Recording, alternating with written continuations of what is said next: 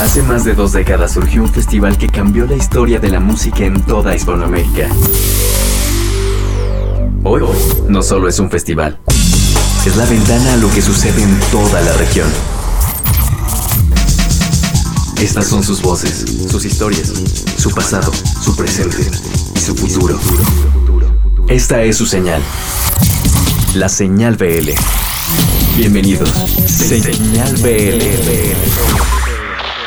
Pues bienvenidos sean a estas eh, versiones extendidas de Señal BL. Estaremos haciendo a lo largo de, los próximos meses diferentes mesas para hablar un poco del contexto. Eh, normalmente estamos aquí presentándoles música y presentándoles lo que está sucediendo, pero alrededor de todo lo que sucede en Latinoamérica hay muchas cosas que están eh, surgiendo y sucediendo. Particularmente esta primera, decidimos invitar a gente que durante los últimos 10, 12 años ha estado trabajando en algo que en su momento y cuando empezó el Vive Latino era muy diferente, muy, muy diferente, que era la situación de la venta de la mercancía oficial de un grupo, de una banda, de... ¿Qué? ¿Qué? qué? Yo sí oigo.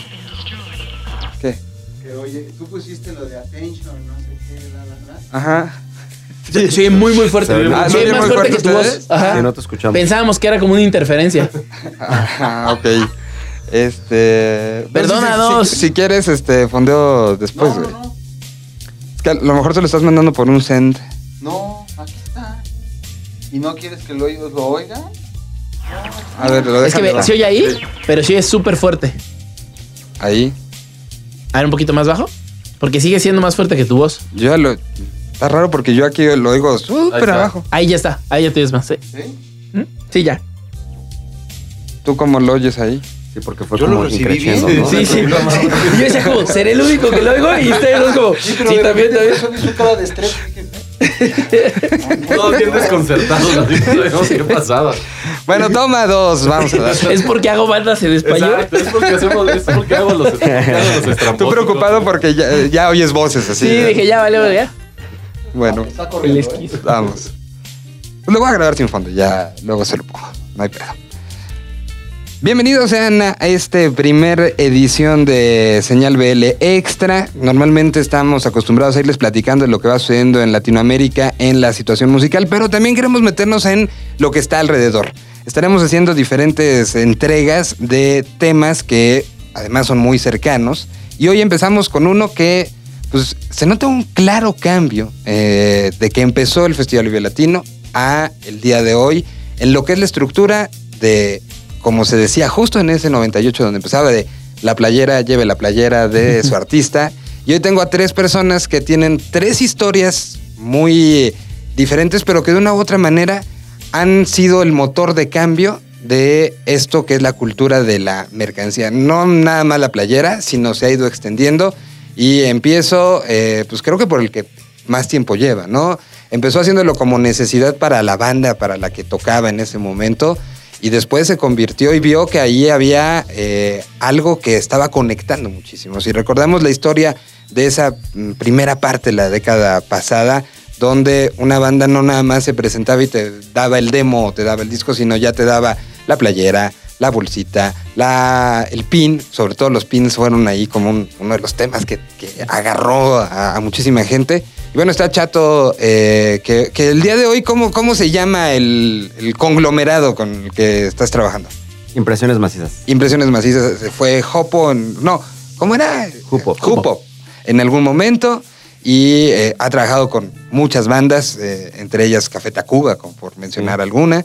Eh, y fue hace, estábamos sacando cuentas como pues desde 2002, 2003, ¿no? Cuando empezaste con esto. Pues sí, igual un poco antes, haciendo playeritas nomás para algunos amigos. Ajá.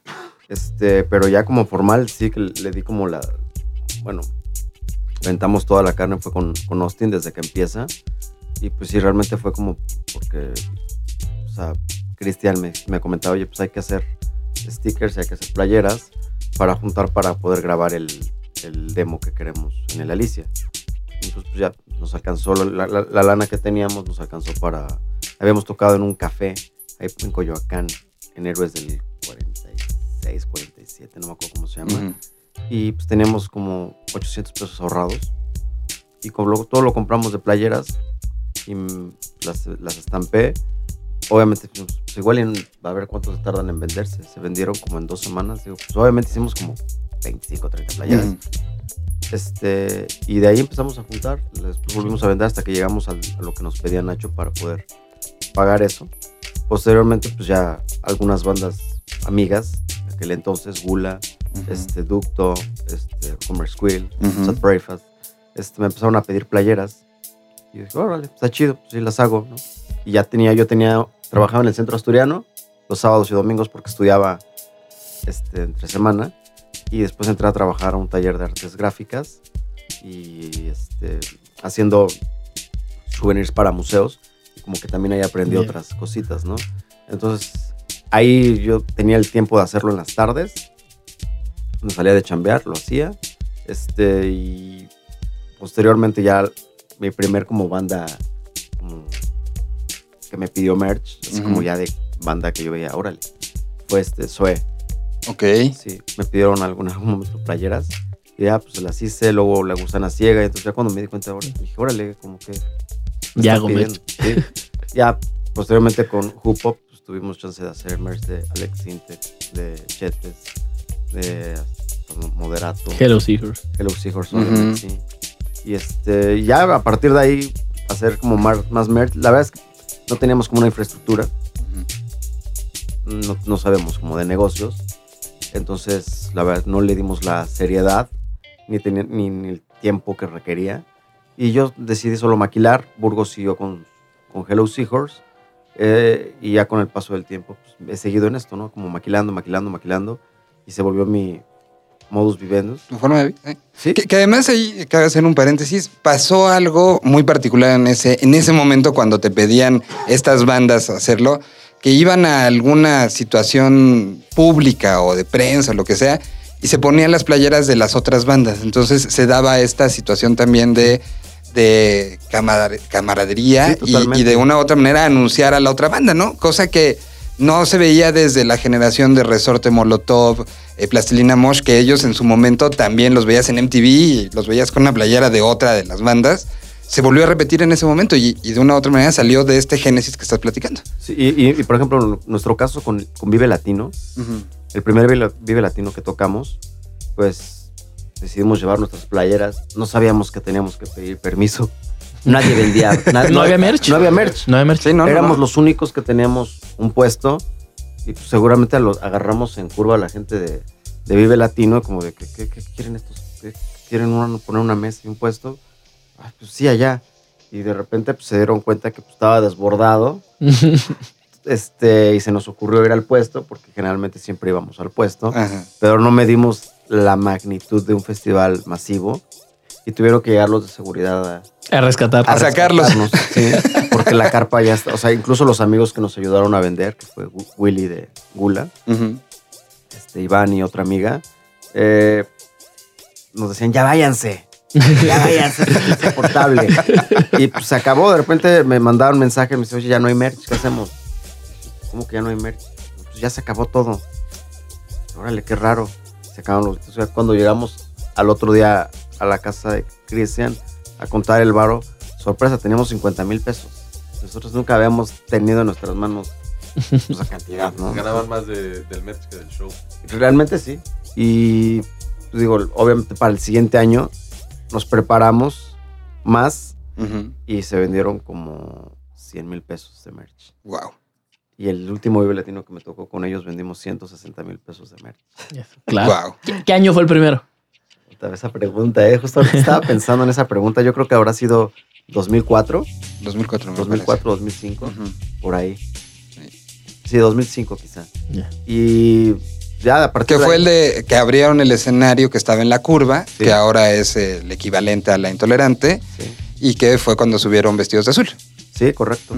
Y, y dato curioso también a esa vez, se supone que abrían puerta a las a las 12, algo Ajá. así. Y nuestro show empezaba, o sea, nos, nos pusieron a tocar como 5 o 10 minutos antes de que... De que abrían las puertas. Y pues nosotros, bueno, pues ¿sabes? Éramos como los nuevos, los inexpertos ahí. No teníamos manager, no teníamos nadie que, que, que peleara esos, esos. ¿sabes?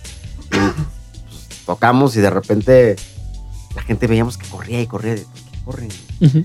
Se corría para ir a vernos. Claro, porque había abierto la puerta apenas. Sí, yo creo que había como, no sé, 5 mil, 8 mil personas, ¿no? por ahí, ¿no?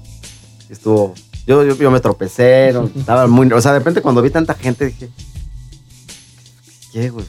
Nos van a ver qué pasa, ¿no? Somos los únicos que vamos a tocar seguramente ahorita, por eso hay tanta gente. Estuvo divertido. no. El caso segundo en aparición cronológica, eh, me acuerdo muy bien las pláticas que llegamos a tener cuando la idea la tenías y estabas eh, en este proceso. eh, no, no diré para qué empresa, pero era alguien que trabajaba eh, muy cercano a empresas grandes, este, tenía, tenía un- una forma de vida muy diferente. eh, incluso metido también en la cuestión, si mal no recuerdo, este, en la cuestión social, ¿no? Sí, emprendimiento social. Exactamente. Y de repente un día fue, estoy en esto y vamos a hacer y veo esta oportunidad y veo esas necesidades. Y así hace casi 10 años, a punto de cumplir punto de 10 10. años, surge Mercadorama. Estaba Met con nosotros. Correcto. Sí, pues eh, surgió junto con Mauricio Coy y con Paco Vázquez, que también tocaba en el IMSS, y venía de esta necesidad que teníamos desde hace mucho de ser compradores de mercancía y coleccionistas de pósters tipo los de Pearl Jam, que eran serigrafías a mano y tal. Eh, pero nos dábamos cuenta de pronto que lo estábamos comprando en otros países, porque en México no existía y lo que existía era de muy baja calidad. Y el concepto de pirata como que no lo teníamos tan claro todavía, ¿no? Y no fue hasta que, o sea, inspirados ya por ver lo que hacía Austin y lo que hacía Quiero Club y lo que hacía toda la avanzada regia, ¿no? Que venían y traían, todos traían merch y era increíble. Eh, de poderles comprar directo a la banda y saber que el dinero se está yendo a ellos. De pronto llega Pearl Jam en 2003, toca el Palacio, unas legendarias tres shows con. Slater Kinney. Que hasta tuvo mariachi. El caso de Barachi y que vendieron la parte de atrás, ¿te acuerdas? Vendieron todo, todo. Sí, todo. Eh, y pues todos llegamos temprano y un aparato de mercancía que era una locura, ¿no? Entonces darte cuenta que en realidad lo que está dentro es oficial, lo que está afuera es pirata y todo eso tan en la cara, ¿no? Como que provocó que nos empezamos a cuestionar un montón de cosas. Ahí yo nada más tal vez se los había platicado a ellos. eh, todavía no estaban de lleno involucrados. Yo tuve la oportunidad de irme a otro país a viajar y vivir. Y entonces allá empecé como a, a moldear todo, ¿no? Y cuando regresé a trabajar para empresas muy grandes, como bien lo decías, pues me empecé a meter a todos los cursos que pude y a todos los diplomas que pude para entender la industria musical, que es una industria que siempre fue ajena a mí. Yo siempre fui consumidor. Entonces no, no entendía las entrañas. Eh, y, y cosas que detonaron todo fue enterarme que, por ejemplo, un disco de una banda importantísima que se vendía en 120 pesos en la tienda de discos, ellos ganaban 4 pesos, ¿no? Es un disco que les tomó hacer dos años. Ellos ingresaban a su cuenta de banco 4 pesos y esos 4 pesos iban sobre los adelantos que ya habían recibido, que nadie les había avisado que era un adelanto. Y el máster no era de ellos, ¿no? Entonces entender como un montón de modelos que a mí me parecían súper injustos y, y que hoy los entiendo no como que las disqueras y la industria del diablo, sino era lo que sucedía y cómo funciona la industria, pues provocó que empezáramos a encontrar modelos de negocio que le pudieran funcionar a todos y decir, ok, ¿por qué no si nos volvemos los expertos de mercancía, podemos lograr que a través de la mercancía su ingreso sea mayor que incluso por disco? No así por show, porque por show normalmente las bandas ya empiezan a ingresar mejor cuando ya pueden vender mercancía, pero volvernos ese ingreso importante que el disco no está haciendo. ¿no? Además, un disco te va a tardar dos años, un año en escribirlo, dos años en girarlo y ahí llevas tres años en lo que sacas del siguiente disco, pero t-shirts puedes sacar una distinta cada mes. Entonces, bajo esa premisa es que empezamos a entender, bueno, ¿y cómo se imprime en serigrafía? No tenemos idea. ¿Y dónde se compra una playera? ¿Qué es Algarín? ¿Qué es Isabel la Católica? ¿No? Ajá. ¿Qué es? Te qué es- veía siempre por ahí en la algarina. Ahí nos veíamos, ¿no? Eh, ¿Qué es M1? ¿Qué es Jazzbeck? ¿Qué es MO? ¿Qué es no? M1 que la extrañamos M1. todos, caray. Pero bueno, ¿qué es todo esto que no entiendes? Y también de pronto decirle, oye, ¿por qué tengo esta t-shirt increíble de Deftones y la tinta no se siente? ¿No? ¿Qué es? Y entender que esa tinta se llama corrosión o descarga. Y que, o sea, todo un mundo al que claramente tú como un consumidor nunca ni has explorado ni has entendido. Y entonces en 2009, de- después de que en 2008 lo platicamos, nos juntamos Coy, que sí iba a llamar Mercado Negro, por cierto, y Coy le Ah, puso ¿sí? Mercadorama. ¿Te, te conté esa historia alguna vez? No, no, no, no, no. ¿Quieres que la cuentes? Sí, sí, sí. Cuando, cuando empiezo a pensar en esto, realmente uno de los grandes objetivos es pegarle a la piratería y pegarle al mercado negro. ¿no? Entonces yo quería que se llamara mercado negro para quitarle el mercado negro al mercado negro, ¿no? Y convertirlo en buen dinero. Y quería que los chavitos se llamaran dealers. Y entonces en las prepas vendieran, como las mamás venden zapatos en catálogo, Ajá. los chavitos vendieran t-shirts y merch y discos por catálogo en tanditas a sus compañeros. Entonces tú te puedes comprar tu merch vendiéndole a tus amigos merch. Y los mejores vendedores me los iba a llevar de gira con las bandas como roadies. Y entonces los iba a educar a que entraran a la industria. Ese es el plan de mercado negro. Y los papás de un amigo, Juan Carlos Carreño, eh, me decían, no, carga mucho karma eso, no le pongas mercado negro, está muy pesado. Vas a iniciar ahí con un handicap malo, no hagas, no las. Yo esto desde 2002 probablemente es cuando empecé como a platicar la idea con ellos, ¿no? Y son como mis mentores un poquito en la vida, los papás de Juan Carlos. Y entonces, de ahí un día, cuando regreso ya de Alemania, le platico a Coy como en 2008, todo, y me dice, Coy, ven un día a mi casa, ven, vive ahí en la Condesa. Yo vivía en satélite todavía. Ven a la Condesa. Llego y me dice, se me acaba de ocurrir el nombre y creo que va a estar mejor. Yo, ¿cuál? Mercadorama. Yo, "Pff, ya, lo que sea, no suena nada y suena todo. Hagámoslo, ¿no? Y suena a los ochentas. Y suena a escatorama. Y suena a todo. Y entonces de ahí se quedó Mercadorama. Y luego ya no quise hacerlo de los dealers porque desde el nombre y desde todo, pues yo le iba a crear todo el sistema de abasto a las drogas en México. No, Sí, claro. les iba a enseñar el modelo más cabrón. Entonces dije, no, ¿para qué? Ya, mejor no, mejor nos dedicamos a lo que queremos y lo hacemos como queremos. Y ahí se lo platicamos gracias a Paquito, que me llevó al Festival de Mayo y me presentó a Camilo Lara. Camilo Lara, que en ese momento estaba lanzando el IMSS y estaba en EMI como director, eh, me dijo, ok, a ver, platícame qué traes. Y ya le dije todo lo que quería hacer, cómo quería hacerlo. Y me dijo, pues empecemos. En marzo del próximo año, 2009, voy a Coachella. ¿Te la avientas? Y pues sin saber nada, nos la aventamos y viajamos con playeras en maletas. Y fuimos y lo entregamos. Y la- no, fue un fracaso, obviamente, eh, porque Coachella es un aparato gigante, te cobra un montón de impuestos. Eh, pues finalmente el IMSS, que es una banda increíble, en Coachella es una banda chiquita, entonces la ponen en la esquina abajo y arriba ponen a Paul McCartney, entonces difícilmente encuentras todo. Pero estuvo bueno porque nos involucramos con artistas gráficos, empezamos a vender, aprendimos. Y la semana siguiente en México era el Vive Latino 2009, que ahí es donde ya iniciamos con siete bandas y un blog. Le hicimos Andamos Armados. A nosotros era muy importante hacer merch de todo. Merch a restaurantes, merch a todo lo que pueda tener merch y que empiece el ingreso. Y le hicimos a todas las bandas chiquitas que había. Enjambre, Carla Morrison, Adanovsky. Eh, eh, Y estamos hablando de dos casos de bandas chiquitas en ese momento que después tuvieron historias Sí, gigantes, y ¿no? giramos todo el país con ellos tres años, ¿no? Eh, le hicimos a LIMS, le hicimos a Eli Guerra, le hicimos a Niña Dios, los Simplifiers. No, no estoy llegando a las ocho, pero eran siete y, y- creo que ya llegué. Siete y, y andamos armados. Y cuando llegamos y pedimos el stand, que claramente de nuevo no tiene una idea de nada, no saben qué pasa en el Vive Latino, y ellos amablemente nos dejan entrar, tenemos al lado a Jupo. Sí. Y ahí es donde nos hacemos amigos, ¿no? Porque de pronto sale Chato con un megáfono y empieza a hacer publicidad de los dos. No había una regla, ¿no? Ya hay una regla que es no puedes salir, no puedes haber ruido, no puedes poner billboard, no, no puedes Ah. poner, no dar flyers, no nada. Él traía un megáfono y se decía, vengan, compren mercancía oficial. Aquí al lado están los Mercadorama y empezaba a recitar las bandas, ¿no? Y acá al lado estamos los Jupo y tenemos, y era increíble, era increíble porque estuvimos juntos dos días enteros. Estábamos en la entrada salida, el mejor lugar de ubicación que cualquier merchandising del mundo puede tener. Estamos en entrada salida donde hoy hay baños y cerveza, cosa que no debería haber. Una recta donde la gente al salir, ya lo que le sobra de dinero te decía, ¿qué traes? Yo, yo, yo creo que vendimos, digo, no sé si te acuerdas tú, pero hemos de haber vendido 300 mil pesos en un fin de semana. A mí me tocó esa vez con venderlo de Café Tacuba. Y sí, sí vendimos. Traía de Café Tacuba yo. a Creo que Zoe Zoé, y Hello Seahorse. Hello Seahorse y otras bandas pequeñas también. Y sí, nos fue bastante bien. O sea, de que la gente nos empujaba el puesto. sea, y- ¿Sabes qué le hizo, le, hizo- le hizo ruido a la gente de Vive Latino? Porque el siguiente año pusieron como auditores. ¿te Sí, sí. Pusieron auditores a contarnos, nos quitaron de ahí y Sí. nos pusieron a los piratas al lado. Sí. O sea, nos mandaron otra vez y nos pusieron a los piratas. Ah, no, no es cierto. Le dieron ese lugar a los piratas. Sí. Luego sí. pusieron el chopo y a nosotros nos mandaron a la curva Sí. con auditores.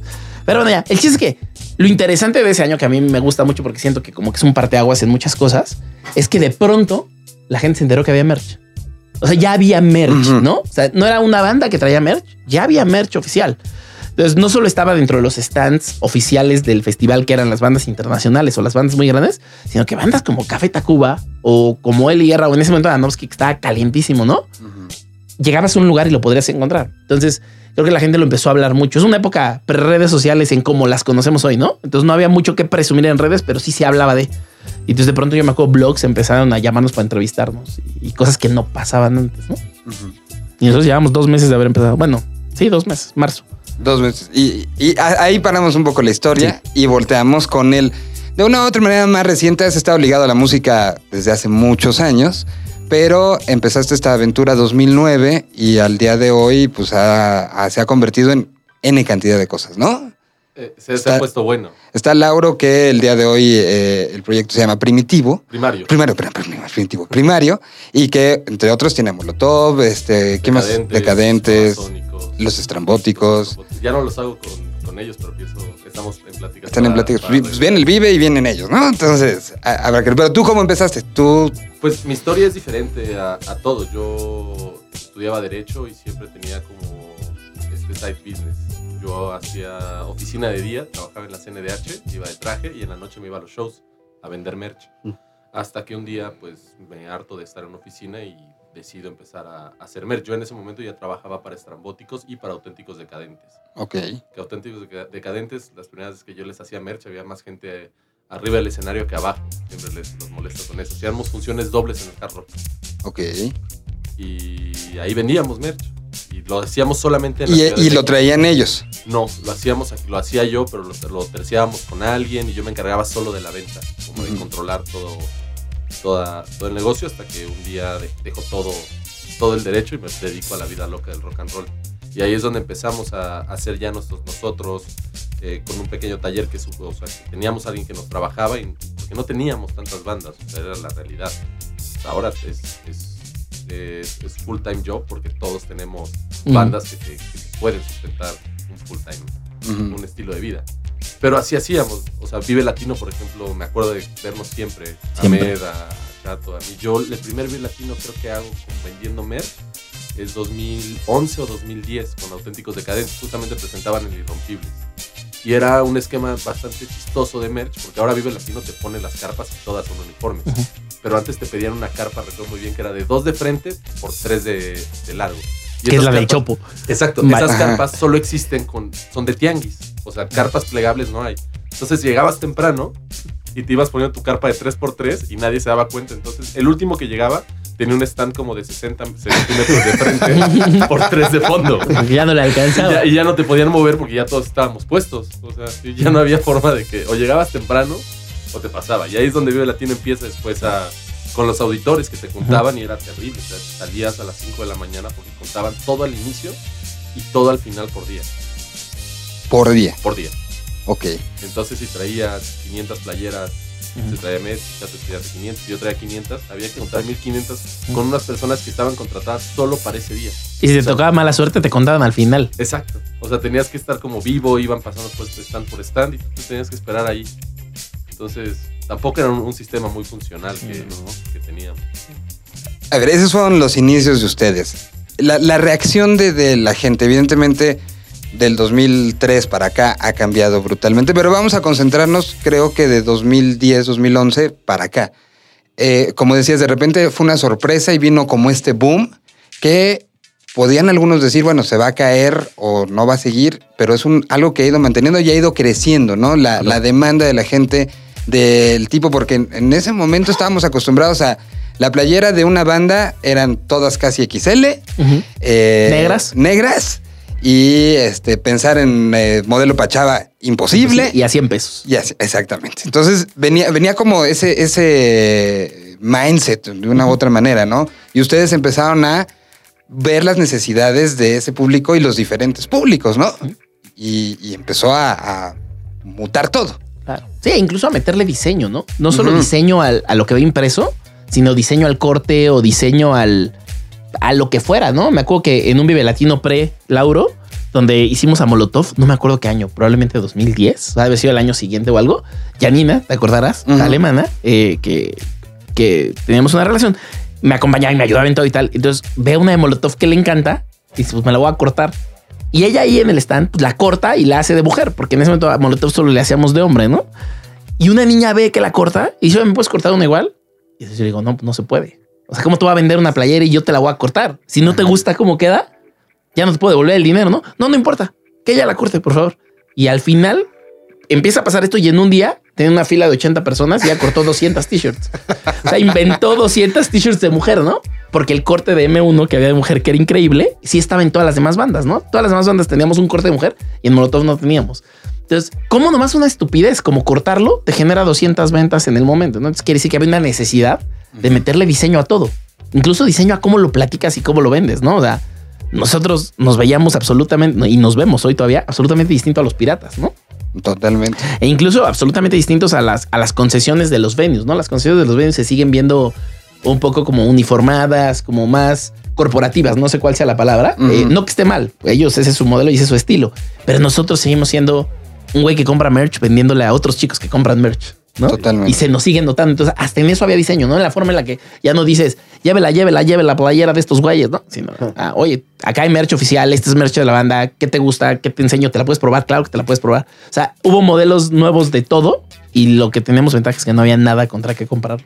Y ahora, e- e- esa parte ya de- del diseño particularmente, en algunos y en esas épocas pre todo este movimiento, literal se imprimía la portada del disco o se imprimía en el dado caso que hubiera un logo oficial de la banda. Y, o la foto de la o, o la foto, exacto, exacto. Sí, tenemos tantos y tantas historias con, con las fotos con la cara chiquita de, de- de la banda Y con la gira en la espalda también. y, y con la gira en la espalda. La exactamente, playera de ¿no? gira en México es. Es, es- es un clásico que, que hoy se sigue encontrando, ¿no? No, y hoy nos lo siguen pidiendo. Sí, o sea, yo aunque me quejo de eso, Ajá. la última vez que le hicimos a Interpol una, Interpol es mi banda favorita de la vida, ¿no? Yo decía, no, no hagamos la de la gira, está bien fea. Y entonces nos obligan a hacerla y esa t-shirt vendió 600.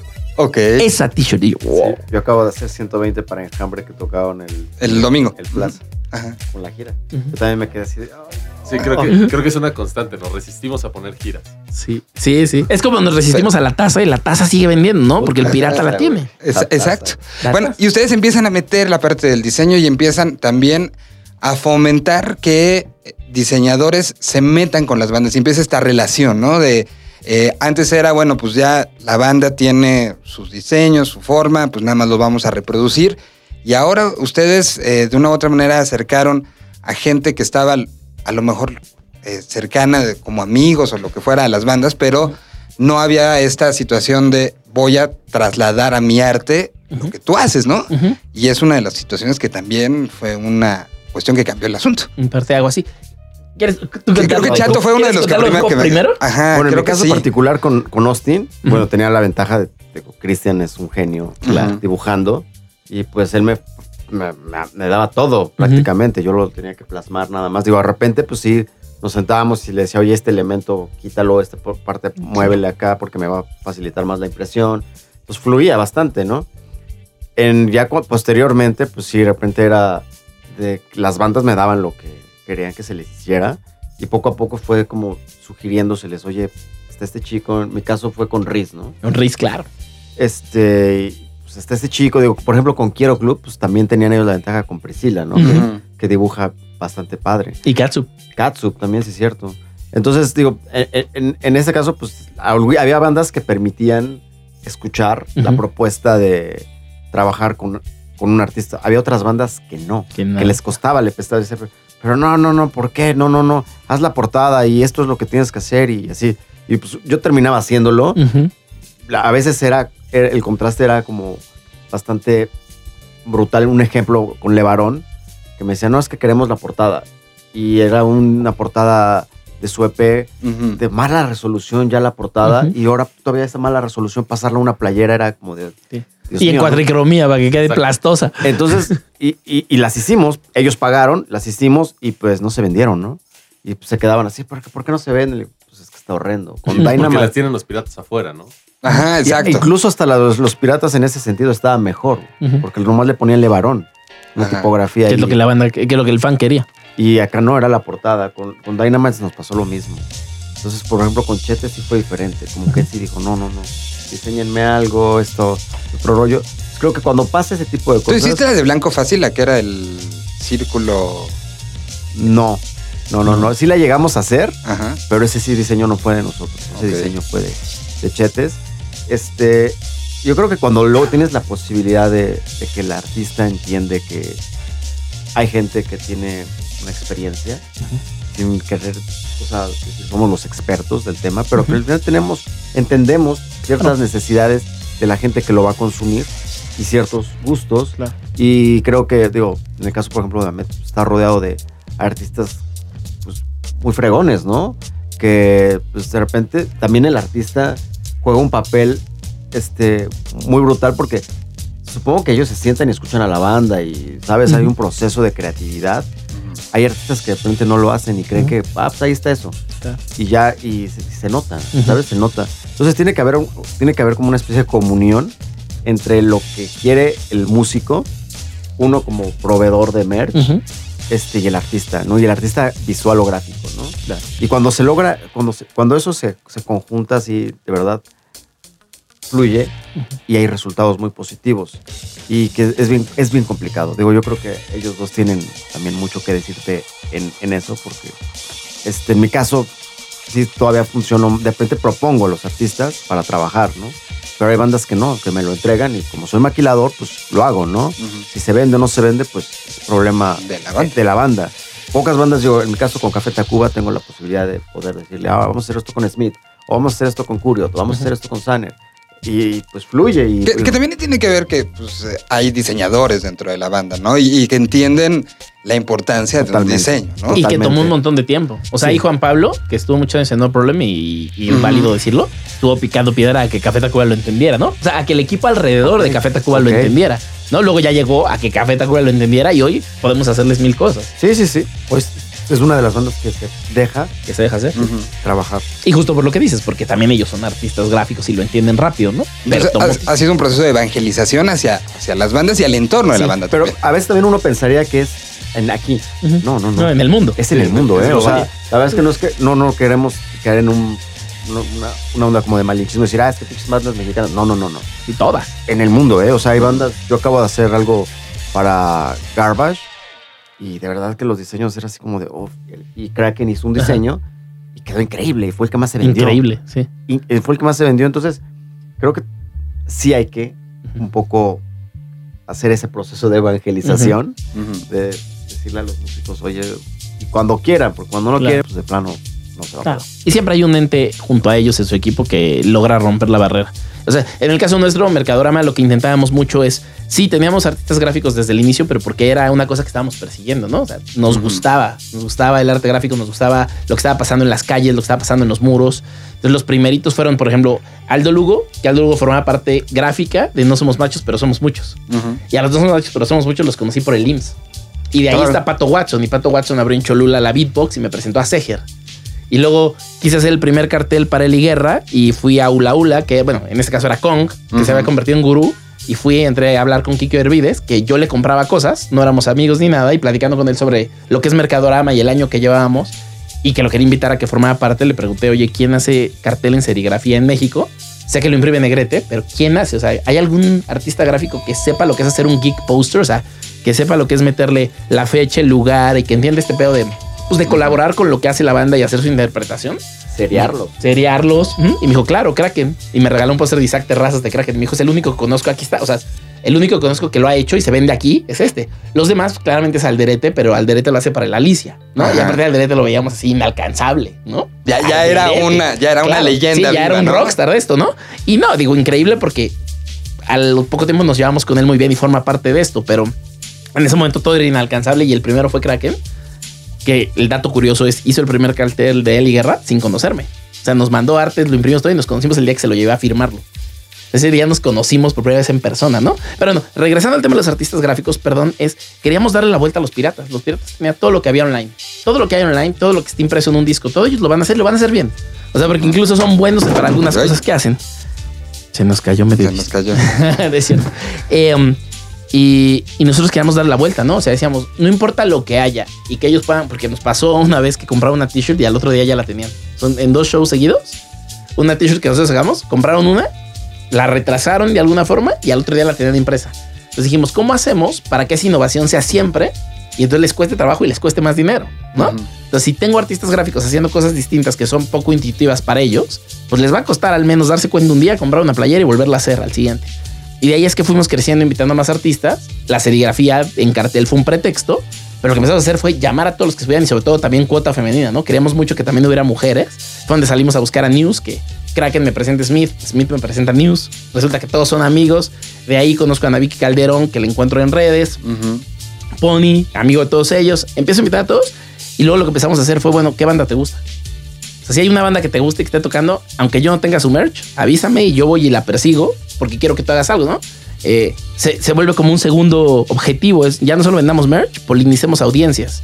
Hagamos que la gente que conoce Liguerra conozca a Kraken, la gente que conoce a Kraken conozca Liguerra, ¿no? Entonces, eh, o sea, creo que el culmen de esas cosas fue cuando le hicimos a, a Carla Morrison un Metropolitan. Veníamos con Kraken dos meses antes, lo llevamos porque empezamos a trabajar con ellos como inversionistas para arte, arte, no solo para merch, para arte, arte. Los fuimos a una galería en Los Ángeles a hacer una expo. Se exhibieron unas 18 serigrafías, de las cuales tres eran geek posters, o sea, carteles de concierto, y todas las demás 15 eran arte puro. Los, no entendemos cómo los piratas bajaron las imágenes de internet de muy baja calidad, porque era de la galería, muy baja calidad, las retrasaron y a todas les pusieron Carla Morrison. Y solo porque Carla Morrison había hecho, bueno, creo que le había hecho a Carla Morrison una t-shirt que decía déjenme llorar, y era una mujer de cuatro ojos llorando mucho, y fue exitosísimo el diseño, entonces los piratas dijeron, ah, Kraken, Kraken hizo ese diseño. ¿Qué hace Kraken? Googlearon Kraken, lo encontraron y entonces inventaron todo el arte de Kraken como nuevas playeras de Carla Morrison, ¿no? Y no nos la creí. Yo, yo no sabía si estaba enojado o me estaba riendo. Yo no entendía. O sea, les habíamos dado el material más que aún para merch que vendieron toda esa gira de Carla, ¿no? Entonces, pero bueno, vuelvo a lo mismo. Ahí hasta los piratas conocieron a Kraken. Entonces, Exacto. El objetivo era que se polinizaran audiencias y es ahí donde creció el colectivo, ¿no? En tu caso, la relación con artistas. En mi caso, la relación con artistas es, es como diferente. Yo los voy encontrando en blogs de ilustración. O sea, lo que hago es busco justo esta oportunidad que tienen porque cre- creo que nosotros tenemos unos, unos reflectores muy grandes. O sea, hacer una playera para Molotov, hacer una playera para el Panteón, hacer una playera para, Babasónico. para Babasónicos, Maldita. para Maldita, para, para Tacuba, te da un, un- un- unos... eh, una percepción diferente de dónde estás parado. Yo, por ejemplo, trabajo con alguien que no conozco. Yo trabajo con un ilustrador que se llama Tavo Santiago y él vive en Córdoba, Veracruz. Yo nunca lo he visto, nunca nos hemos conocido. Entonces, trabajamos, o sea, le mando las serigrafías, se las firma, me las regresa, me manda diseños, pero frente a frente nunca nos hemos visto porque él vive allá. Y siempre los talleres los da en Veracruz o en Puebla, Jalapa, pero nunca viene a DF. Entonces trabajo con Alan Daniel. Alan Daniel yo lo encontré un día en una agencia de publicidad. Eh, tenía una amiga en común. Me dijo, mira, él, hace, él ilustra aquí como en sus ratos libres. Me senté con él y es una bestia dibujando. O sea, es un gran ilustrador es, que no es. tiene... O sea, ahorita ya tiene un nombre, ahora tatúa, hace más cosas, pero en ese momento no hacía nada. O sea, yo me acuerdo que llegué y le dije, oye, fíjate que quiero hacer esto, ¿cómo lo ves? O que me hagas unas ilustraciones para merch. Me decía, pero pues yo trabajo en una agencia. Me decía, bueno, en tus ratos libres, ¿no? Entonces teníamos que, que arreglar todos los horarios para que él pudiera trabajar o saliendo de la oficina o a veces en su hora de comida, pero siempre muy prendido con los proyectos. Y creo que es eso también lo que dice Ahmed. O sea, los piratas se dan cuenta y, y yo lo que siempre trato de hacer para, para que los piratas no nos copien es yo hago 6, 7 tintas. Ya son esfuerzos que los piratas no van a hacer. Sí, no, no le voy a invertir eso. No le voy a invertir para vender 30, 40 playeras. O sea, nosotros lo podemos invertir porque hacemos tirajes de tal vez 200 o 300 de ese modelo y ahí ya compensas todos los costos. Pero la identidad gráfica, lo que tenemos que hacer, o sea, el, visual es lo que te hace la, la diferencia con los piratas. Un buen arte cambia toda la, toda la percepción de la banda, del negocio, de la industria y del, del producto como tal. Y es una industria que está en un crecimiento total y absoluto, ¿no? Y que además eh, no solo está pasando aquí en México, sino está pasando en el, en el mundo en general, ¿no? La parte del cartel ha ido creciendo y particularmente en el Festival Capital, bueno, pues tú has impulsado para que entre esa parte de una manera brutal al punto en que estos dos últimos años has tenido a rockstars de la ilustración aquí platicando con la gente. Exacto. Sí, pues de eso se trataba, de te, te vuelves fenicio, ¿no? Viajando tanto, tienes que irte a ver lo que hay y traerte lo mejor del mundo a, a que se haga en tu país o aprender prácticas, ¿no? Nosotros nos, nos empezaron a invitar a Flatstock, es la expo más importante de esto. En, se da en Austin, Texas, se da en Chicago, en el Pitchfork. Bueno, en Austin se da en el South by Southwest. Eh, luego se da en Primavera Sound, en Barcelona. Eh, luego, agosto, septiembre es donde Chicago, Pitchfork, Bombershoot, Seattle, eh, Hamburgo. Eh, y no existía en otros países, ¿no? O sea, solo existía en Estados Unidos, en España y en Alemania. No hay más. Eh, no había hispanos, no había latinos. Entonces nos empiezan a invitar, empezamos a llegar y obviamente llegamos como un equipo de gritones que van uniformados y que llevan mucha gráfica porque además tenemos gráfica importante, pues no teníamos nombres grandes, ¿no? Pero nomás por cómo llegábamos y el ruido que se hacía, nos empezamos a volver un poco importantes para ellos y de ahí es de donde surge el por qué no se vienen a todos los flat stock que hay. Sí, claro. Va. ¿Por qué no se vienen a estas otras expos que no se llaman flat stock, pero también son expos de cartel? Ok, vamos. Y entonces se da la oportunidad que un día nos digan, pues, si existiera un festival a quien le interese eso en México, por favor, invítenos. Y es ahí donde toma una importancia vital otra vez Pato Watson, ¿no? Que nos sienta con Armando Calvillo, que ya nos llevábamos con él, ya hacíamos merch para sus festivales, pero platicando un día dicen, ¿por qué no se lo traen? Porque ya no se traen una expo internacional de este nivel y nosotros era importantísimo hacerlo porque con eso empiezas a normalizar las cosas. ¿no? En México tenemos normalizado lo malo, tenemos normalizada la piratería, normalizada la violencia la mujer, normalizada la corrupción. Pero si empezamos a normalizar que hay merch, todos podemos hacer merch, se hace un ecosistema y hay más empresas de merch, y hay más clientes que compran merch y más bandas reciben ingresos. Si empezamos a normalizar el cartel, ya no se ve como, ¿por qué ese póster está caro? ¿No? Ya no es un póster que está caro, es una serigrafía que es una pieza de arte que se va a tu casa. Entonces, una de las formas bonitas de normalizar las cosas es traer a los máximos rockstars del mundo en eso, ¿no? Entonces, tú tal vez nunca sabías de taekwondo y de karate, pero te traen a Bruce Lee a Estados Unidos y se hace la cultura del taekwondo y del karate por Bruce Lee, ¿no? Entonces, eh, se trata justo de eso y ahorita ya acaba de suceder el tercer año y lo que empezó a pasar mucho es que insistimos mucho en tener una estación donde se imprimiera en vivo. Queríamos que la gente entendiera que se imprimía en vivo. ¿Qué Y- pasa en otros lados, no? Por ejemplo, Coachella. Exacto, que pasa en otros lados, ¿no? El Coachella que te imprimes tu merch, ¿no? Pero el cartel no. Por ejemplo, y acá era ver un cartel que huele a tinta y que te lo estás llevando después de que lo imprimieron. Y creo que lo que no nos esperábamos de eso es que año con año se han bajado bandas a imprimir en vivo.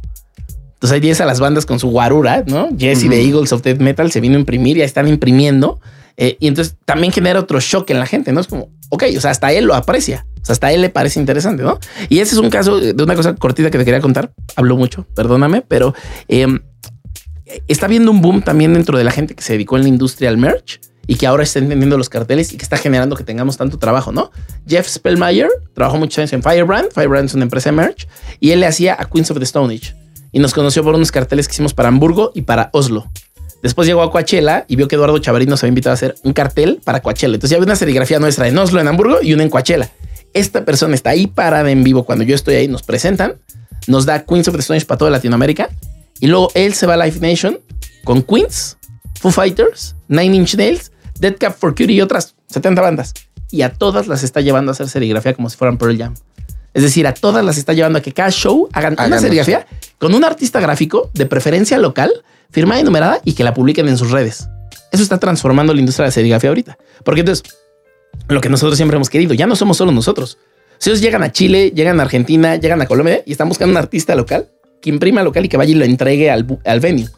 eso va a ser una explosión gigante porque la gente, como, como bien lo decía hace rato Lauro, la gente cuando lee el nombre del artista gráfico ahí, aunque no lo conociera, inmediatamente en cuanto ya le haces una banda conocida, ¿no? Pum, explota y tienes el reflector y le transformas la vida a ese artista gráfico, ¿no? Ahorita el cartel se está volviendo eso. ¿Cuándo has escuchado que una playera la diseñó un artista gráfico, no? Soy No, tan- lo sabemos, la parte como muy clavada, Sí, pero. los que pero somos sí. clavados, claro, pero, o sea, por ahí Shepard Ferry le hizo una playera a Paul McCartney y no nos enteramos y los que sabemos de Shepard sabemos. Ahorita Michael Hacker de Austria le hizo una Pearl Jam que es una locura y acaba de publicar que es de él y ahí me enteré que es de él, ¿no? Acaba de publicar, ah, reimprimieron mi playera de Pearl Jam, qué increíble, pero eso es lo que no se presume y en el cartel se presume. Es como lo que era además va firmado, va. Y porque, y porque lleva el nombre del artista, ¿no? O sea, Claro. el artista viene- gráfico. Viene el nombre del artista gráfico, que una playera pues no le pones el nombre del artista, va solo el gráfico que es el que representa a la banda. y los medios se transforman, ¿no? En un momento tú presumías que Andy Warhol te había hecho el, el disco, el vinil, ¿no? El diseño, la Ujú. tapa. O que en México Ula Ula te lo había hecho, que Ula Ula hizo todos los discos que todos crecimos con, ¿no? Exacto. Eh, y que ahorita Kraken está tomando ese lugar, ¿no? Kraken se está volviendo el que está haciendo los discos de las bandas. Pero a hoy, o sea, y MTV, lo que pasa es que te decía quién fue el director del video, ¿no? O sea, había una importancia en el que creaba el contenido. De pronto desapareció y hubo como un valle ahí, un bache, y Ujú. ahorita está saliendo el, ah, el artista gráfico que nos hizo este cartel, es este güey. Entonces ahí es donde creo que esta parte del cartel está tomando una importancia vital, más allá incluso que el merch. Ok. Y, y eso, eh, como para ir cerrando eh, el tema, estamos hablando de eh, cómo ha sido todo este proceso, en qué momento estamos y qué falta para que sea esta, esta explosión de la que, de que habla, eh, desde cada una de sus visiones y cada una de, de las situaciones. De una u otra manera, Mercadorama está trabajando con diferentes mercados. Tú estás trabajando, por ejemplo, con algo más eh, dedicado a Latinoamérica. Entonces, contigo me gustaría empezar. ¿Qué momento estamos viviendo y qué falta? Yo creo que en México en particular estamos viviendo un buen momento para el merch. O sea, la gente está, está entendiendo porque las generaciones van creciendo. Tal vez nuestros papás, si nos llevaban a ver el show de los fabulosos Cadillacs en el Metropolitan, afuera te iba a comprar una playa pirata porque no había más. Pero hoy en día, por ejemplo, a mí que me toca verlo con 31 minutos. Los papás, que son gente de nuestra edad, más o menos, eh, se forma el niño y es como, bueno, te voy a comprar lo que quieras de aquí que sea original. Afuera no vamos a comprar nada. O sea, Ujú. Lo de afuera está mal. Y, y me parece que ese es el cambio que vamos viendo, ¿no? O sea, cada show, para mí, por lo menos en mi perspectiva, viene mejor. Vienen nuevas generaciones que entienden que el merch es. El, el dinero va directo al artista. Exacto. Que con ese dinero tu artista va, va a pagar algo. Va a pagar un staff, va a pagar exceso de equipaje, va a pagar las lonas que tiene que colgar en el escenario. Va a empezar a mejorar sus shows y va a seguir produciendo ese tipo de shows creo que nos falta mucha competencia, mucha competencia que no solo seamos nosotros tres, ya sabes, que los que podemos venir a hablar de eso, que haya 100 marcas más haciendo merch para 100 bandas diferentes y que en verdad también creo que la competencia nos va a hacer mejor a todos. O sea, eso, eso creo que es, que es vital. Necesitamos mucha más gente que se dedique a hacer esto, mucha más apertura de, de los festivales. O sea, a mí, por ejemplo, algo que me pasa muy seguido es que me, o sea, nos, nos ven con, me ven con Ahmed platicando y es como, ¿cómo? ¿Se conocen? ¿Se llevan? se llevan. Y es como, sí, claro, yo me acuerdo, o sea, de los primeros videos latinos con Ahmed, por ejemplo, ir a cambiar playeras. Yo decía, mira, yo tengo esta de Cadentes y me gusta esta de Silverio que tú tienes. Ah, bueno, pues la cambiamos y vamos haciendo cosas. Y yo no, por ejemplo, Ahmed, Chato, para mí nunca, nunca los veo como competencia. Para mí son gente que hace lo mismo que yo en diferentes, para diferentes caminos. Y es muy curioso, pero nuestros caminos muy pocas veces se han rozado. O sea, como que cada quien entiende, tiene un, un mercado definido. E incluso han trabajado juntos, ¿no? El caso Molotov, las chamarras, este, fue, fue uno de los ejemplos, ¿no? Correcto, correcto. Entonces, Y a veces tenemos- nos toca venderlo del otro. Exactamente. Porque a veces tenemos concesiones donde nosotros vendemos en un venue o en un festival, o Lauro vende en un venue o en un festival y nos tenemos que dar las cosas. Y, y a los otros nos conviene que se venda, ¿no? Claro. Exacto, y los, dos- los dos entendemos, entendemos claro que no somos, no somos competidores, ¿no? O sea, somos gente que hace pues, que esta industria vaya caminando desde diferentes perspectivas. Y yo hay cosas que veo de Ahmed y digo, güey, está buenísimo, impresiones de chato. es igual a ellos les ha de pasar con lo mío y vamos todos como, como creciendo. O sea, creo que lo que falta también es que nos dejen de, meter un poco el pie y nos dejen trabajar como, como para poder lograrlo. O sea, que, que las bandas se den cuenta, las, los festivales, que... Que es, que es una parte medular de, de la experiencia del festival, ¿no? Es el merch. Tener merch Exacto. bonito cambia todo tu, tu forma de ver a la banda. O sea, llegar al venue, a mí me encanta llegar, comprar una playera, sentarme a ver el show y, y ver todo lo que el trabajo que hay detrás de eso. Exacto. Y, y que se convierte en algo que, que ahora pues se puede trasladar a, a lo que sea, ¿no? O sea, eh, este semana vi en Roger Waters que ya estaban dando el vaso, ya no era de compro líquido y viene el vaso conmemorativo, estos vasos his- históricos que además normalmente traen diseños, la verdad, muy, muy mal adaptados, ¿no? Y que ahora ya era el vaso especial Del show. del show, este que te lo estaban vendiendo aparte y con un diseño bastante, bastante bonito. O sea, Ya sí se va trasladando a otros Sí, puntos. brinca de ser souvenir a ser merch. Exacto. ¿no? Brinca de ser una playera para dormir a ser diseño, para estar en moda, ¿no? Exacto. Sí. Que, que cuántas playeras de esta época previa no acabaron en eso, en pijamas, ¿no? Todas las que tienen la gira. Empezando por esas. Esas son las primeras. Chato, tú como impresor, ¿qué, qué momento estamos viviendo y qué falta? Pues digo, digo, me ha tocado ya varios, en este caso, por ejemplo, festivales. Me ha tocado estar en varios venues también vendiendo.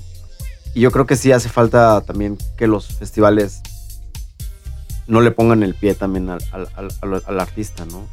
O sea, platicábamos en una plática pasada el caso de, Del auditorio, ¿no? de Rancid. La Rancid del Chopo. ya. Y sí es lamentable, ¿no? O sea, yo creo que a mí, yo soy fan de Rancid y sí me, como que me, me da tristeza que se lleven una, una, Impresión. una impresión negativa de lo que, de una parte que es México, porque México no es eso, es una parte. Entonces, saber que en un festival hay piratería de un artista que es muy importante como Rancid y hay merch original y que el mismo festival este, te ponga a ti unas reglas como de, sabes que no puedes vender nada del Vive Latino y si haces esto, y uno lo tiene que acatar. Claro, tienes que llevar una carta firmada por la banda en la cual tú tienes el- los derechos. derechos, de hacer exacto. Y si te ven algo de piratería, te sacan. Sin pensarlo. Pero hay piratas. Exacto, entonces digo, si uno acata Es ciertas, lo, lo que de repente uno no entiende, ¿no? si uno acata ciertas reglas, dices, bueno, está bien. O como acatar el- la- los, los porcentajes que se manejan en los venues, que a veces son Van, estratosféricamente desproporcionados. van, van del 20% hasta el 40%. hasta de el la venta, 40%. De o sea, cada pieza vendida. Dependiendo del inmueble. Wow. Entonces, Y dices, o sea, cuando ves el, el esquema que te presentan, de, o sea, es que no, tanto es para el vendedor. Y es así de que ves al vendedor y es- es- es- está fastidiado de tener que, hoy me tocó vender y está, son unos muebles ahí parados que lo hacen sin emoción, sin gusto. Sí, un día antes le tocó crepas, otro día antes le toca chela. Y ahora le tocó le tocó esto y dice, y seguramente por sus 150 pesos. Cuando a ti te están quitando el 40% y te dicen, no, de ahí el 5% es para el vendedor. Es una mentira. Digo, si realmente fuera el 5% para el vendedor. Lo venderían con gusto, ¿no? Y estarían vueltos locos vendiendo. Pedirían vender el merch. Exacto. Yo quiero vender el merch. Entonces, en este caso, digo, falta, falta mucho. Digo, yo creo que sí tendría que haber un esquema más justo, tanto, tanto para que le convenga al artista como a la empresa que lleva, en este caso, las empresas de merch. Sí hacen falta más empresas de merch, o sea, más gente haciendo merch. Hacen falta más talleres de serigrafía. Hace falta más calidad también en, en cuanto, digo, yo he ido creciendo aprendiendo esto de la serigrafía porque en mi caso sí estoy involucrado mm, en el taller, sí imprimo, sí conozco los procesos, etcétera. He ido aprendiendo, ¿no? Hace unos años trataba de hacer corrosión y era como nadie sabía qué, qué onda con esa, ese método de impresión. Y yo un día escuché que iban a dar un curso ahí en la Algarín y lo dieron en la calle, ¿eh? O sea, ni siquiera había un lugar donde Un salón. ad hoc para darlo. Un aula. Ajá. Yo, por ejemplo, en mi caso sí estoy pensando en enero dar un taller Por favor. de, de ciertas técnicas de impresión con la intención de, jal- o sea, de decir, ah, bueno, cayeron estos cinco chicos y, y- y capto a uno que tiene potencial, me lo jalo a chambear conmigo. Así fue como conocí a Luis, que ahora Luis es un extraordinario diseñador gráfico Que yo le robo horas de la semana a Chato. Y, y que ahora trabaja, pero también de verdad he visto al chico crecer y lo veo contento trabajar en una empresa como el Mercadorama y a mí me da gusto porque el chico, digo, de esto a lo mejor ni viene al caso, pero el chico el año pasado perdió a su mamá y en el sismo se le, o sea, se le cayó la, o sea, la cocina o sea, de su casa. Entonces en ese momento yo no sabía cómo ayudarlo, este, trataba de darle chamba, lo veía deprimido y en eso me habla Med para decirme, oye, ¿cómo logras resolver esto, esto y esto? Dije, no, pues aquí está es este chico, dice, ¿me lo prestarías? No, yo no te lo presto, el chico ahí está. Y ahora trabaja ahí. Y sí, digo, la verdad es que el crecimiento para él ha sido brutal. Entonces, también de nuestro lado, que estamos haciendo esto, pues profesionalizarnos aún más, hacer mejor las cosas. Y si en la medida de las posibilidades, compartir este tipo de pláticas para que gente que esté afuera pueda este, absorberlo Claro. y de ahí para arriba, incluso hasta con los piratas, ¿no? Yo creo que yo creo que la vara es alta, pero yo sí he visto de repente que tratan de echarle ganas, no les sale. Yo no entiendo por qué no tienen un diseñador de planta trabajando y con un sueldo les resolvería todo, pero bueno, les estoy dando un- un- un- Unos una- tips. unos tips que no debería de darles, pero sí hace falta una serie de cosas. El este, esta industria del merch, la verdad es que está en un buen momento, como dice Ahmed y Lauro, a nivel mundial. Hay mucha gente, por ejemplo, en Latinoamérica. Yo conozco gente de Colombia, conozco gente de Argentina que imprimen de cabrón. De verdad. O sea, talleres de- de- en Colombia. Y supongo que en Chile, digo, Chile desconozco, pero si acabas de hacer lo que me estás contando en Chile, seguramente también están en otro nivel. Y va empezando. Y- Y empezando. Y la, la verdad es que sí falta eso. Habrá que irlo viendo cómo va creciendo, porque digo, el crecimiento sí ha sido brutal. De los 10 años que tiene Mercadorama y los años que tiene Lauro también en, en esto, pues yo creo que el crecimiento ha sido brutal. Digo, de cuando yo lo hacía, que pues era así la playerita o nada más, limitado a ciertas cosas, hoy ya es ropa. Hoy, este, pues digo, yo veo muchas bandas de Sudamérica que ya te- van directamente contigo porque ya tienes un nombre. O sea, así han cambiado las cosas en estos últimos 10 años. Han mejorado mucho las cosas. La calidad es otra. No sé, nos- nos- de este lado creo que los tres nos esmeramos todo el Ah, tiempo por, por hacer las cosas lo mejor posible y más de eso, ¿no? Correcto. Y, y también lo de, lo de la piratería, pues sí, eso yo creo que sí es garrafal, es triste. Y creo que también lo- la gente de los venues tiene que entender que, pues, estás afectando al artista y... Al artista que, que estás trayendo, Sí. que estás pagando Ajá, millones, lo exacto. estás apuñalando por la Y, si le vas a cobrar el 40% de comisión, pues al menos quítale a los piratas de la calle. porque- Y vende bien. Sí. Exacto. Pues digo, hay una serie de cosas que habrá que, que se irán ajustando. Yo creo que incluso la, la misma gente de Vive Latino, que lo, lo ha ido entendiendo, ya no están los los auditores. Y eso a los auditores ya es un pago fijo cuando Ah, está ah. perfecto. Todos los stands son iguales ahora. Digo, obviamente, digo, hay, hay empresas, en este caso, estas dos empresas de merch, pues no pueden tener un espacio de 3x3, ¿no? Porque traen un montón de artistas. Entonces es justo y es lógico que tengan dos espacios o tres espacios. Y digo, hasta se ve vistoso para el festival. Claro, o sea, claro. Coachella y otros festivales tienen sus áreas de merch y eh, te emociona. Como Que además hacen público. esta situación de como juntar todo Sí, y todo en un exacto. mismo lugar. Que, ¿no? que creo que es lo que toca, ¿no? También entender cómo debe ser la mejor práctica, ¿no? O sea, volver a la entrada-salida ahora que ya hay 30 stands, ¿no? Es el momento de volver a poner en entradas, salidas y, o sea, como cosas bien interesantes. Trabajar con la empresa con la que trabajas, que está bien, pero también colaborar con otras empresas y meterlo a esos mismos stands. O sea, empezar a entender este tema de la colaboración y de qué es ingreso para todos. Claro. O sea, habrá el fan que quiere la playa que dice Vive Latino o que dice Corona Capital, que pero habrá el que no la quiere, ¿no? Habrá el que es más útil, perdón. En, en mi caso, digo, como público, consumo, todavía compro merch, digo, porque me gusta. Hace poco le mandaba una foto a Med de una playera que compré de Refuse. Y yo estaba bien contento con mi playera de Refuse. Y sí le dije, oye, a la otra déjame hacerla, ¿eh? Porque la, estaba increíble la playera, muy bien hecha. Pero yo creo que puedo llegar a ese nivel de calidad. Y Por- porque además Chat nos imprime varias cosas. sí, de repente Ok. me, O sea, me- somos me- colegas. me rolan el balón, ¿no? Y me dan chance de estar en la jugada. Eh, y para mí es un placer, digo, la verdad es que digo, a, a ambos señores yo les tengo como mucho respeto y admiración. Eh, yo sí, sí me asumo como, a lo mejor yo no soy una empresa de merch, soy un maquilador de merch, este, y estoy, yo estoy cómodo así y me gusta hacerlo así, pero sí toda la admiración para ellos, digo, en el caso de los carteles, pues también tengo carteles de, de, de Mercadorama que, digo, quisiera tener más, ya de pronto el espacio se reduce Se reduce, sí. en la casa como para tener este, tantas, tantos pósters. Este, pero sí aprecio mucho y lo veo y de verdad es que admiro mucho la labor que hacen ellos y eso es parte de lo que ha mejorado en estos últimos 10 años gracias a gente como ellos, ¿no? Porque si no estuvieran ellos, yo creo que seguiríamos como con una marcha lenta y eh, improvisando. Y entonces a mí se me hace muy sano que existan ellos y que estén y le dan, le dan mucha este, vista positiva a lo que es la industria de- del merch y la industria musical, ¿no? Veremos qué, qué sigue pasando, pero pues de nuestro lado pues es mejorar, trabajar, observar qué pasa en otros, en otros lugares, traerlo este, con nuestra misma visión y o tropicalizarlo, pues, ¿no? Ujú, claro. pero, pero bien. Y más ahora con esto de que acaba de uh, firmarse un tratado de libre comercio, hay una serie de cláusulas por ahí que creo que nos pueden dar la posibilidad de entrar como productores de merch en Estados Unidos a bajos costos, porque hay una cláusula ahí que dice que si tú compruebas que toda la mercancía es hecha en México, estás libre de arancel. Entonces, po- Interesante. pongámonos bastante trullas ahí porque en algún punto hasta podemos ser, digo, sorry Trump, pero pues ahí te vamos, ¿no? No, de regreso. no nos la quiere- reconquista. no nos quieres allá, no, no, no, no, no queremos ir para allá. Desde aquí lo vamos a hacer y, Desde aquí vamos a empezar la chingón. conquista. Queremos son tus dólares aquí. Yo, eh, bueno, ya rápido, para terminar. Yo tengo un chico que trabaja en el taller que estuvo trabajando en talleres de Estados Unidos.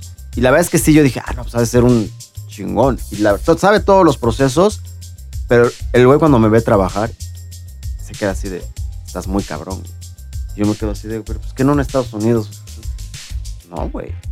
La verdad es que hay- aquí hay nivel y hay muy buenos impresores, desde de gente que hace papelería, de carteles, o sea, hasta gente que hace textiles, hasta gente que, que hace ropa.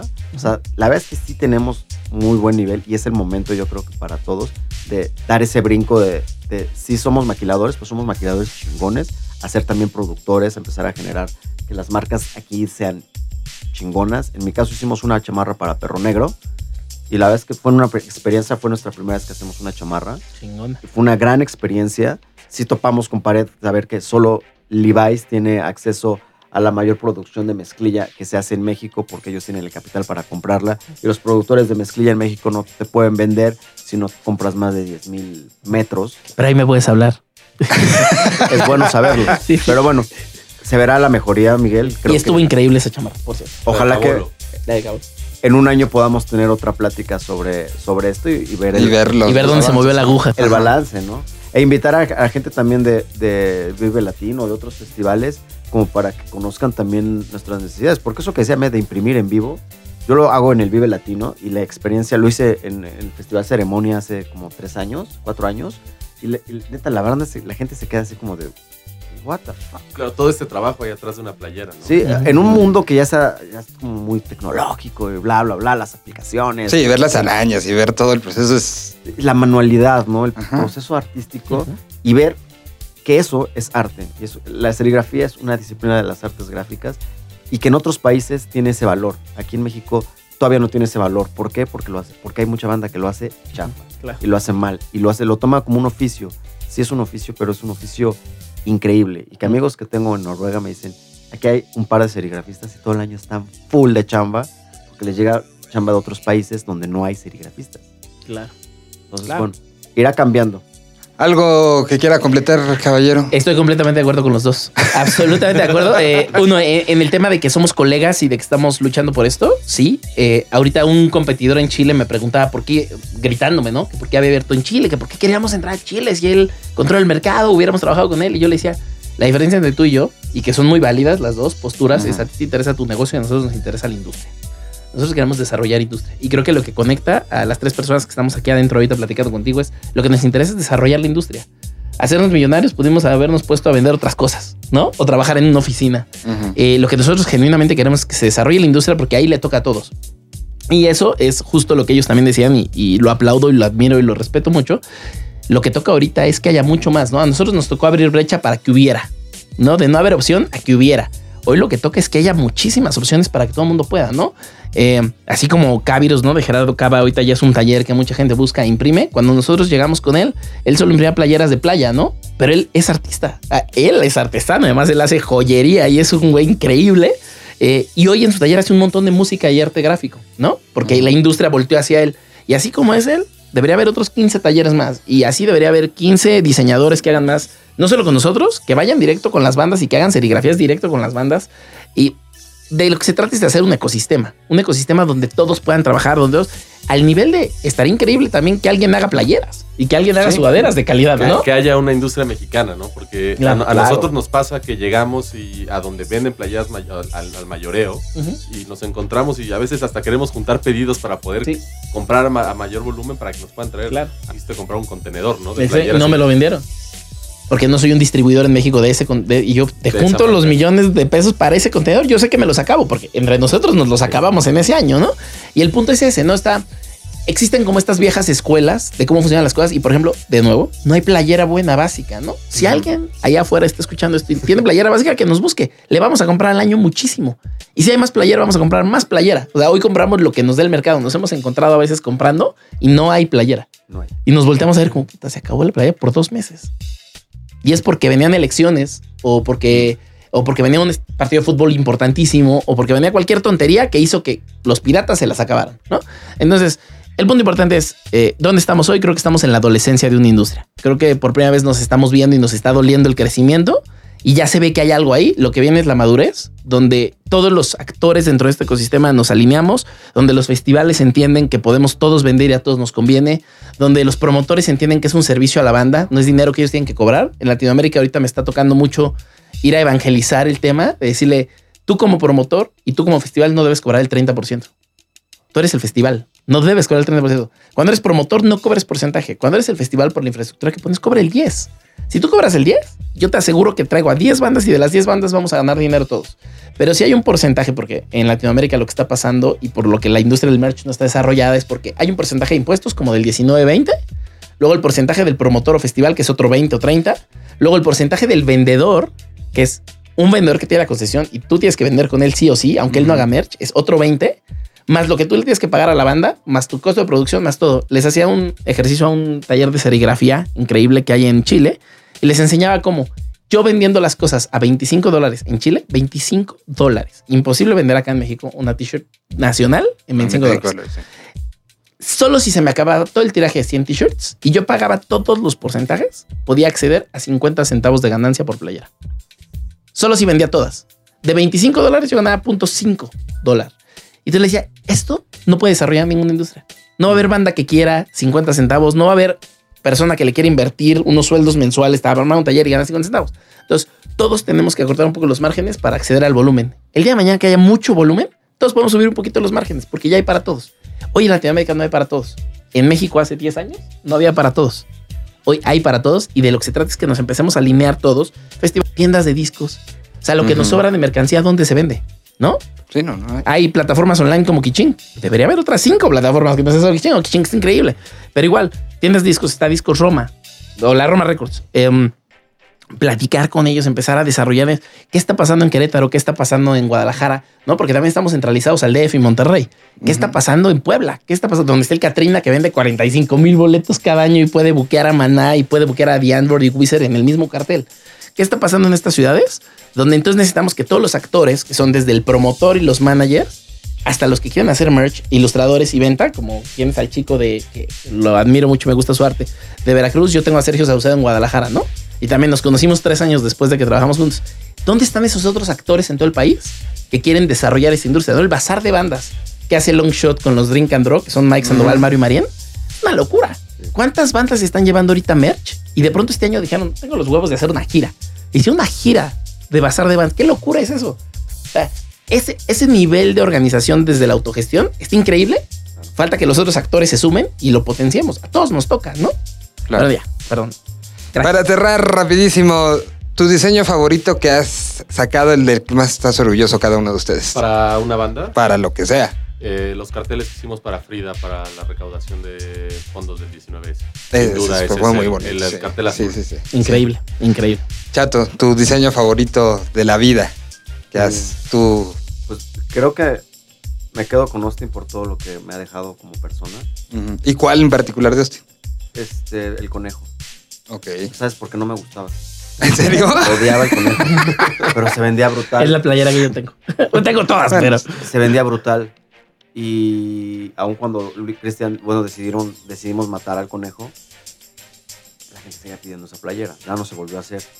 Pero creo que, digo, yo, yo soy una persona que viene de- del barrio y cuando todavía tengo que ir a, a, a Xochimilco a ver a mi mamá, pues me doy cuenta del el abandono que, que está nuestra ciudad y esa parte de Xochimilco y el deterioro, ¿no? O sea, que hay como en la sociedad y veo muchos amigos con los que crecí, pues tirados en el vicio mal, ¿no? Eh, yo estoy bien y creo que gran parte de eso es por Austin. Entonces creo que la música y las buenas intenciones y las buenas ideas pueden cambiar a las personas, ¿no? Sí pueden hacernos una mejor sociedad y pues yo me quedo con eso. Digo, obviamente he tenido la oportunidad de hacer cosas con Café Tacuba, con artistas increíbles. Este, lo de Cabolo también para mí parte aguas, pero sí creo que me quedo con la playera del conejito que no me gustaba de Austin y agradeciendo eso, esa oportunidad de vida. Ahmed. Es difícil porque es como Sí, tu yo mamá sé, o tu yo papá. sé, yo sé. Y aparte hay gráfica y hay textil y todo. Pero yo creo que la más significativa y la que más me gusta es Yo digo baila, tú dices dance, de Limbs. Que estaba inspirada en la de Frank Says Relax. Y la queríamos hacer, la de Choose Life y esas. Queríamos hacerla nada más por hacerla. Eh, pero nos cambió la vida porque fue la primera que vendió arriba de 100 unidades. Vendió como 500 unidades en un Vive Latino. Y nos enseñó que todo lo que soñábamos era real. Que si había gente que quería, que si había gente que conectaba, que si había gente que no sabía quién era el IMSS y quería la playera porque le parecía chistosa. Y había gente que le gustaba el IMSS y decía, la quiero porque es merch. ¿no? Entonces todo eso que nosotros veníamos años pensando que era posible, nos lo hizo posible y llegó a niveles fuera de nosotros, ¿no? Se vendió en Hot Topic durante un par de años. Entonces son cosas que nosotros nunca hubiéramos pensado, ni soñado, ni medido. Y cuando pasó, fue el motor para hacer mil otras. Les agradezco muchísimo estar en esta. gracias por el espacio. Gracias por el espacio, Miguel. Y gracias por toda la aportación que siempre le das a la Por- música, ¿no? No, no. Y porque además siempre has estado desde allá atrás impulsando todo. O sea, como, como que eh, sí, como que la gente no tiene tan claro también que los medios, la cobertura y la difusión de los temas hace que las cosas se normalicen y crezcan, ¿no? Y tú has estado allá atrás desde que me acuerdo. Ya llevamos un rato. O sea, sí, sí, todos. antes de conocernos yo ya te escuchaba. Muy bien. Bueno, pues muchísimas gracias. Esto fue este señal BL extra dedicado a el hoy por hoy de lo que está sucediendo en el merch en este país. Un idioma. Una señal. Señal BL. 20 años. BL19.